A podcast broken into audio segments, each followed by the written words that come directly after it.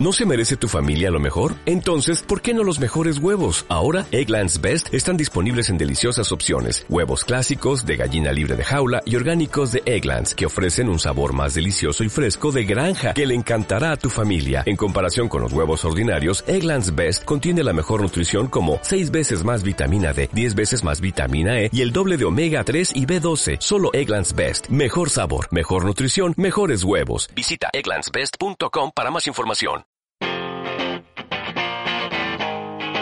Vive el béisbol en la lata de maíz.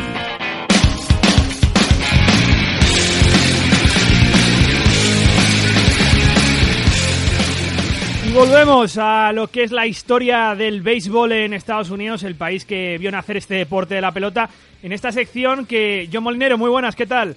Hola, ¿qué tal chicos? Que no habíamos estrenado, yo creo, este año, en esta tercera temporada, ¿no? Nos quedamos capítulo 13, años 80, y yo creo que fue de los últimos de la, de la pasada temporada. Sí, yo creo que fue de los últimos. Creo que este año hemos, nos hemos centrado más en, un par de, jugadores concretos como Ted Williams, pero no habíamos retomado la historia, la historia general. Parte número 14, nada más y nada menos, John, que esto lo empezábamos pues en la primera temporada a raíz de, de los documentales Baseball de Ken Barnes, que eran nueve capítulos, luego se añadió un décimo y, le estamos dando, entre comillas y de broma, una lección de humildad a Ken Barnes porque nosotros llevamos 14 capítulos y probablemente sean 15 y si no van a ser quizás 16 terminaremos la, la historia del béisbol en Estados Unidos, John. Sí, al final poco a poco le hemos dedicado más tiempo a temas como, como las Negro Leagues, que eh, a episodios concretos eh, de, del béisbol y al final pues nos está quedando yo creo un, un resumen, una historia muy, muy chula de, lo que ha sido el béisbol en Estados Unidos. Desde luego, y lo podéis consultar en iVoox, hay una carpeta en especial que es Historia del Béisbol, por si algún día de verdad queréis repasarlos uno a uno y de forma concatenada, ahí los tenéis. Seguidos, parte número 14, nos vamos a los años 90, ya conocimos lo que fueron los 80, cuando el deporte ya entró en eh, la vorágine del dinero, se vendió al dinero, y los años 90, los llamados eh, prósperos económicamente años 90, luego hemos visto que, que no era tal, eh, esa afirmación, entran en una época conflictiva, en una época bastante rara para el béisbol. Lo primero de todo, eh, John, con la huelga de 1994, que venía con varios preámbulos. Ya lo contamos en los años 80, con una mini huelga en el, año 81, con, em, con un strike 2 en el año 85, con un, par de días de huelga, con otros 32 días de lockout en la precision de, de 1990. ¿Por qué ocurrió esta huelga de 1994, este parón que nos dejó sin World Series ese año? Bueno, pues venía un poco al final como pasa en, todo, como ha pasado en todos los deportes, también en hockey, en, en fútbol americano, eh, tocaba renovar el, convenio colectivo, el CBA que, dicen en, Estados Unidos, y mm, empezó esa disputa entre, entre los jugadores y, y, los dueños, que para muchos autores, muchos historiadores del béisbol, en realidad, la disputa era más bien interna entre, entre los dueños, entre, entre los dueños de las franquicias económicamente más poderosas, de, los grandes mercados que se suele decir, y, las franquicias de los mercados más pequeños, menos pudientes económicamente, que veían que se abría, que se abría una gran brecha económica entre, entre, entre ambos eh, tipos de mercado y que realmente los equipos de las ciudades pequeñas les costaba competir en, este nuevo mundo de, nuevo relativamente de, de la agencia libre no podían competir y entonces aprovecharon que había que renovar eh, el CBA para proponer un, un salary cap, un límite salarial como el que conocemos pues en, el fútbol americano o en el o en la NBA y mm, los jugadores obviamente como, como se puede entender pelearon en contra de eso ya limitaba un poco sus, sus opciones de, de conseguir ingresos. Y de hecho eh, Donald Fair creo que se llamaba, que era el, jefe de la asociación de jugadores, eh, dijo en un primer momento, desde que los, desde que los dueños propusieron ese, ese salary cap, ya dijo él desde un primer momento, esto es un, problema interno de, los dueños y lo único que quieren arreglar es, o lo único que quieren hacer es arreglar esa falta de competitividad mm, recargando el, peso económico sobre, sobre los jugadores y poniendo un límite salarial en vez de buscarse ellos una forma de redistribuir esos ingresos que es lo que propusieron ellos. Ellos propusieron que, que los, los 16 equipos eh, más, más poderosos económicamente mm, repartiesen un 2%, creo, de, de sus ingresos a las otras franquicias, de que se repartiese equitativamente parte de, la taquilla. y empezó ahí, ahí la disputa entre, entre un bando y otro de, de los dueños intentando meter el, el salary cap y los, los jugadores pues resistiéndose a, a ceder eh, sus, sus, posibilidades de, de aumentar sus ingresos. Y se rompieron las negociaciones en agosto de 1994. Se acababa la competición aquel año, que había estado funcionando, no es que empezara la huelga a principios de temporada, con un impacto tremendo en la sociedad estadounidense y principalmente en el deporte, ya que era la primera, la primera vez que una huelga se lleva a cabo en una competición en, en las ligas estadounidenses, hasta tal punto que tuvo que salir a hablar el presidente Bill Clinton. Unfortunately, the parties have not reached agreement. The American people are the real losers. The major league cities, the spring training communities, the families of thousands of Americans who won't have work unless there's a baseball season, and of course the millions of fans who have waited now for six long months for the owners and the players to give us back our national pastime. Y John, la sociedad, porque estamos hablando del deporte en Estados Unidos, del pasatiempo nacional, la sociedad conmocionada y también con un impacto deportivo interesante, sobre todo en algunos equipos que estaban haciendo una gran temporada, como los New Yankees o los famosos Montreal Expos, así como, como temporadas individuales que, que se truncaron, como la de Tony Wynn, la de Matt Williams, o aquella temporada que podía haber sido la primera de un partido de playoffs para Don Mattingly. Sí, fue, la verdad es que tuvo mucha repercusión a nivel social. Encima estamos hablando de que la huelga empezó en agosto, mmm, cuando no hay ninguna otra de las grandes ligas en, en funcionamiento en, en, Estados Unidos. Eh, el que siempre había sido, incluso con el crecimiento de la NFL, el gran símbolo eh, estadounidense de, del, del pasatiempo nacional. Entonces fue un shock tremendo perder eh, esa ese deporte, de, de, repente que hubiese una huelga, que se suspendiese la competición, se, se perdieron incluso la, las series mundiales por primera vez desde 1904. Eh, después de 90 años seguidos no, no, se disputó ese el gran evento de, del béisbol y, y, luego también tuvo repercusiones eh, por un lado, para, para, jugadores como Tony Wynn, que podía haber sido el primer jugador desde, desde el 41 cuando lo hizo Ted Williams en llegar a, a 400 de, de bateo, iba 394 creo en ese momento. Matt Williams estaba eh, tenía opciones de superar el récord de home runs de, de Roger Maris eh, y sobre sobre todo a, luego a nivel de franquicia eh, uno de los que de los casos que siempre se habla más de en cuanto a repercusión es el de el de los Montreal Expos que decías que en ese momento tenían el mejor récord de, de, la MLB se les veía como mmm, candidatos a, a, ganar las World Series eh, claro, teniendo en cuenta que apenas una, una década después eh, los Expos se, se, mudaron a Washington y dejaron Montreal y que Montreal todavía hoy en día sigue peleando por intentar eh, que haya una nueva expansión y llevarse un, equipo allí de nuevo, eh, te hace pensar que si no hubiese quizás habido esa huelga, pues que quizás los, los, los Expos no se hubiesen mudado a, Washington y que, que, quizás los Nationals de, de hoy en día no, no existirían. Una de las grandes, y ya nos vamos a, a, las franquicias que dominaron esa década. La gran franquicia de la década fueron los New York Yankees. Yo creo, John, que el equipo perfecto. Esto lo, lo tratamos en particular en un capítulo con Fernando Díaz, quiero recordar. Hablamos de los Yankees de los 90, esa gran dinastía. Ganaron las World Series en el 90 y... Eh, tengo 95. 96, 98 y 99. 96, 98, 99 y 2000. Y 2000, y 2000 es verdad. Luego sí. perdieron la de 2001 contra los Mets y era a, la, a, la, a, aquel equipo. No, ganaron en, en, el 2000 a los Mets y perdieron eh, contra los Diamondbacks en el 2001, de, un mes después de, de, las Torres Gemelas. Sí, 2003 contra los Marlins perdieron también, sí. Ese equipo que era Derek Jeter, Jorge Posada, Andy Petit y tantísimos jugadores que, que pasaron por, por el Bronx, por el antiguo estadio de, del Bronx, por el antiguo Yankee Stadium. Yo no sé si, John, te pareció casi el mejor equipo de todos los tiempos. Sí, para muchos se, se comenta que era uno de, los grandes equipos de todos los tiempos, ¿no? Como decías, eh, tenían esa, esa, ese fundamento de Petit, Posada, Jeter, eh, Mariano Rivera, que encima eh, era un núcleo criado en casa eh, de jugadores eh, seleccionados en el draft por los Yankees, poco alejándose de, de, del esquema más tradicional de, de los Yankees de, fichar a golpe de talonario, traer todo desde fuera, eh, cambiaron un poco el rumbo y montaron esa, esa gran dinastía que, pa, que para muchos eh, es, es una, una, de las mejores o uno de los mejores equipos de, de, la historia del béisbol. Y una de las World Series que ganaron, una de las cuatro de, esa, de cinco años, fue la del el año 96. Another chance to the left side. Hayes waits. The Yankees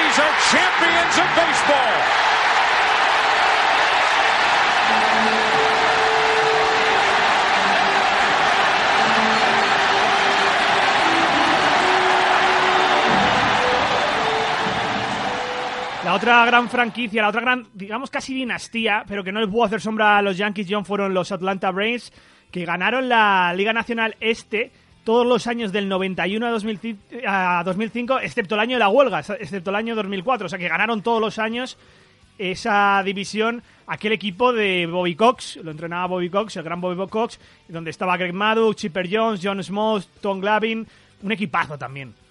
Sí, otro, otro equipazo que mm, a mí me, me parece uno de los casos más, más curiosos de, de la historia del béisbol en lo que por lo menos se puedan llamar dinastías, porque, como dices, ganaron 14 años seguidos la, Liga Nacional Este, pero solo ganaron una vez las series mundiales en el 95.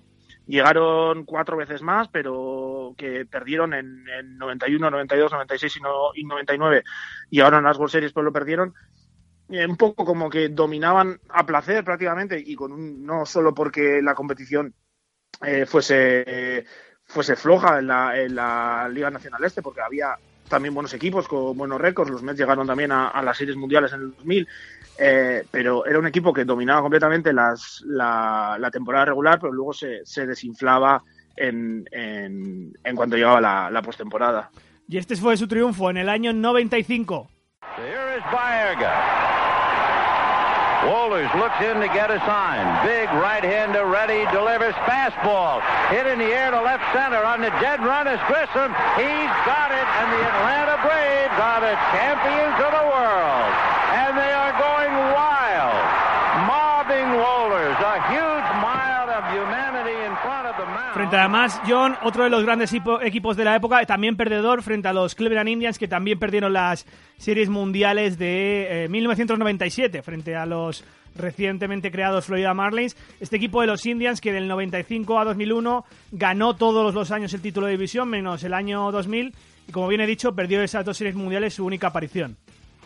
Sí, también un, equipo buenísimo, eh, un poco eso, similar a, los Braves eh, en eso, en que dominaba muy bien la, la temporada regular, dominaba muy bien, entre comillas, y luego siempre eh, fallaban. Además, eh, creo que fueron los años en los que batieron el récord de sellout consecutivos, eh, tenían un apoyo tremendo en Cleveland, pero les faltaba dar ese, ese o les faltó dar ese paso definitivo para llevar un título a, Cleveland que no había ganado, creo que desde, desde el 54 o algo así, que ganaron los, los Browns. En, en fútbol americano no habían podido volver a llevar ninguno de los equipos profesionales de Cleveland un, título a la ciudad. Fueron unos años, John, sobre todo de la explosión de la ofensiva. Fíjate lo que pudo repercutir la huelga dentro del deporte, y es verdad que en el año 95 bajaron un montón las audiencias y bajó un montón la asistencia al estadio, creo que 20% estaba por ahí. Sí, un 20%, bajó una, más de 10.000 espectadores, o no, algo así era de, de media por partido, un, un 20% en, toda la asistencia a, los estadios. Sí, los fans se sentían enfadados, decepcionados, se sentían maltratados. De hecho, en el inicio de la temporada 95 cargaron tanto contra propietarios como jugadores en los estadios con varios episodios un tanto... Eh, sí, alguno, alguno bastante curioso, como en, en el 6 Stadium que saltaron creo que eran tres, tres aficionados con camisetas que ponían codicia y empezaron a lanzar billetes de, de un dólar a, a, los jugadores como diciéndoles lo único que os importa es el dinero, no os importa nada los aficionados o, o el honor en el béisbol y, y, la verdad es que causó muchísimo daño la huelga a la imagen pública de, del béisbol. Pero por fortuna los años que venían consecuentemente eran los años de la explosión ofensiva, los años donde vimos muchos home runs y donde vimos grandes estadísticas ofensivas, John. Sí, fue, fue una época en la que explotó completamente la ofensiva. Desde el, desde el 61, cuando Maris logró sus 61 home runs, hasta 1990, solo hubo dos jugadores que llegaron a, a, a 50 home runs y desde entre el 90 y el, y el año 2000 hubo, me parece que fueron 12 o 13 ocasiones en las que se batieron 50 runs. Matt Maguire lo superó los 50 runs cuatro veces, Sosa 3, Ken Griffey Jr. 2. Eh, en el 97 hubo hasta 13 jugadores con, con por lo menos 40 home runs. Eh, explotó completamente la, la ofensiva en, en esos años. Sí, estaba viendo aquí algunas estadísticas de bueno sí lo, lo de el duelo de Sammy Sosa y Man Barguay creo que fue en el 90 En el 98, sí. ¿no? 98 En el 98. y sí. los 73 home runs de Barry Bonds vamos a escuchar el número 73 esto fue en el año 2001 Here's the payoff.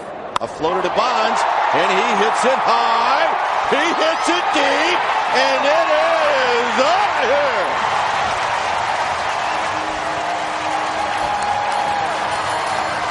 Number 73.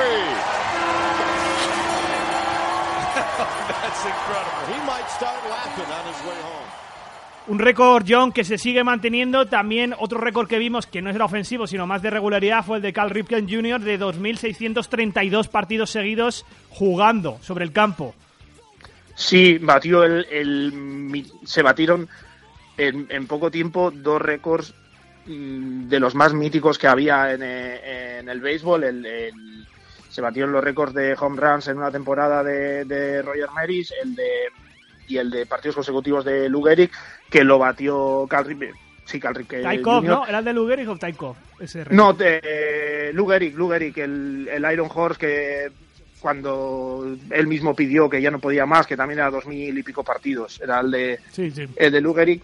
Y de hecho, mm, se comenta que una de las cosas que, que ayudó a, frenar la huelga eh, fue precisamente ese, ese récord o la intención que tenía el dueño de, de los Orioles, eh, Peter Angelos, porque eh, cuando iba en el, a principios del 95, en enero del 95, los dueños veían que no, que no había avances en la negociación con los jugadores y, mm, y acordaron entre todos eh, meter jugadores de, de reemplazo, jugadores pues eh, semiprofesionales, lo que fuera, para jugar eh, de parte de, de los verdaderos, entre comillas, jugadores, pero Peter Angelos vio que si realmente se hacía eso, si empezaba la temporada con jugadores de reemplazo, se iba a terminar la, la, la racha de partidos consecutivos de, de Carl Ripken, que no iba a batir el récord, y fue uno de los que se negó, eh, entre otros, sobre todo entrenadores que se negaron a- a entrenar a, a equipos de jugadores de reemplazo, eh, se negó a seguir con el tema de los jugadores de, reemplazo y presionó mucho para que, para que eso no, no se llevara a cabo y, y ayudó, de cierto modo, a que se acabara la huelga también. Hablábamos antes de los Marlins, cuatro nuevas franquicias, cuatro nuevas expansiones en estos años 90. Marlins y eh, Colorado Rockies en el año 93. Los Marlins ganaron las series mundiales solo cinco años después de, de ser creados. Y en el 98 entraron los Tampa Bay Ray Devils, por entonces se conocían así, y los Arizona Diamondbacks, que ganaron las series mundiales cuatro años después, superando el récord de los Marlins de ser creados. Aquellas series mundiales de las que hemos hablado ya en la lata de maíz frente a los New York Yankees, después del 11 de septiembre, en un séptimo partido con un doble de Luis González, ¿no? En el, me parece, sí. Luis González. Sí, en el- contra, contra Mariano contra Rivera. Mariano sí. Rivera, que le dio la victoria, pues eso, una de las grandes eh, gestas de la historia del béisbol. Cuatro nuevas franquicias en lo que ya se empezaba a conocer como la, MLB que conocemos hoy en día.